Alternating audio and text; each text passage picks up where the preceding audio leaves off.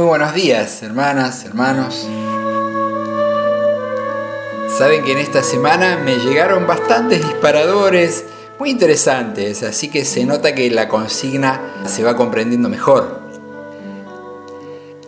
No sé si se acuerdan que la semana pasada, cuando les pedía esos disparadores para la reflexión, terminaba invitándolos a permanecer abiertos a cada encuentro, a cada acontecimiento que se nos presentan, intentar descubrir esa novedad que tiene cada situación detrás de esa especie de disfraz que es la rutina. Ana me mandó un disparador que me hizo pensar en esto que les quiero compartir hoy. Lograr esa apertura de la que les hablo no es nada fácil y es lo que busca ese ejercicio que solemos llamar meditación, que tiene tantas variantes a través de los siglos y de las diversas culturas y religiones. Sin ir más lejos, el mismo rezo del rosario tiene algo de esto. Esa recitación repetida, letánica, de la Ave María, trata de ayudarnos a meditar la vida de Jesús junto con María. Lo que buscamos con la meditación es estar abiertos, presentes, disponibles ya sea para recibir la palabra de Dios o para realizar una determinada actividad o para encontrarnos con alguien. Hay un fondo muy elemental en cualquier meditación, muy básico, que tiene que ver con la respiración.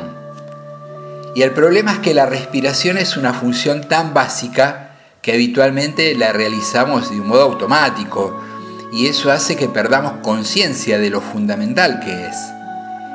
Prestarle atención nos hace volver a descubrir la alegría de estar vivos, nos ayuda a vivir mejor el momento presente, vivir plenamente aquí y ahora. Con esto tiene que ver una experiencia que les quiero comentar hoy y que nos proponían en un retiro que hice hace mucho.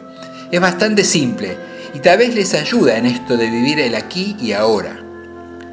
Lo primero que tenemos que hacer es quedarnos quietos, en silencio, y cerrar los ojos. Respirar profundamente, pausadamente, dejando que con el aire nos llene también esa conciencia de que estamos vivos. Parece fácil, pero no lo es tanto si no estamos acostumbrados. Quedarnos un rato así y sin dormirnos.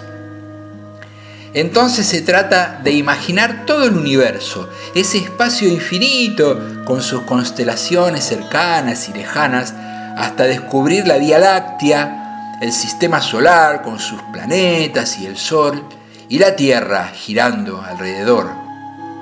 Mirando a la Tierra, con sus mares inmensos, llenos de una vida desconocida, vamos distinguiendo a los continentes llenos de gente, miles de millones de personas que parecen polvo a la distancia, y en uno de esos continentes, acercándonos como con una lupa, llegamos a distinguir a la Argentina, con sus provincias, hasta que vemos nuestra ciudad, nuestro pueblo, nuestro barrio, finalmente nuestra casa. Y en un cuarto de esa casa veo a una persona que soy yo, apenas una leve partícula de ese polvo que veía a la distancia, parte de esa humanidad. Ese es mi aquí, mi lugar. Y es el momento de tomar conciencia del tiempo, de nuestro ahora. Y para eso imaginamos toda la historia del universo, con sus millones de años, y al ser humano, con apenas unos miles de años. Y en el devenir de esa historia, con sus diversas edades, vamos distinguiendo nuestro tiempo, nuestra vida. Nacimos hace años y no sabemos cuándo será que Dios nos llame hemos tenido una infancia y una juventud en la que nos íbamos desplegando en proyectos, tendremos también, o ya estamos viviendo, un periodo en el que es más lo que tenemos que mirar para atrás de lo que queda por delante. Y en medio de ese devenir aparece nuestro hoy, nuestro presente, nuestro ahora. Ustedes verán si les dan ganas de hacer este ejercicio. Yo cada tanto lo hago y me ayuda a poner en contexto las cosas.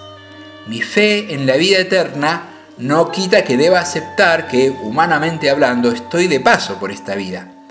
Y lo que pueda dejar en ese paso depende de lo que vaya sembrando cada día. Yo no sé cuáles serán las circunstancias que les tocan vivir a ustedes aquí y ahora, cualquiera que sean, que Dios les conceda en el día de hoy sembrar para esta vida y para la vida eterna.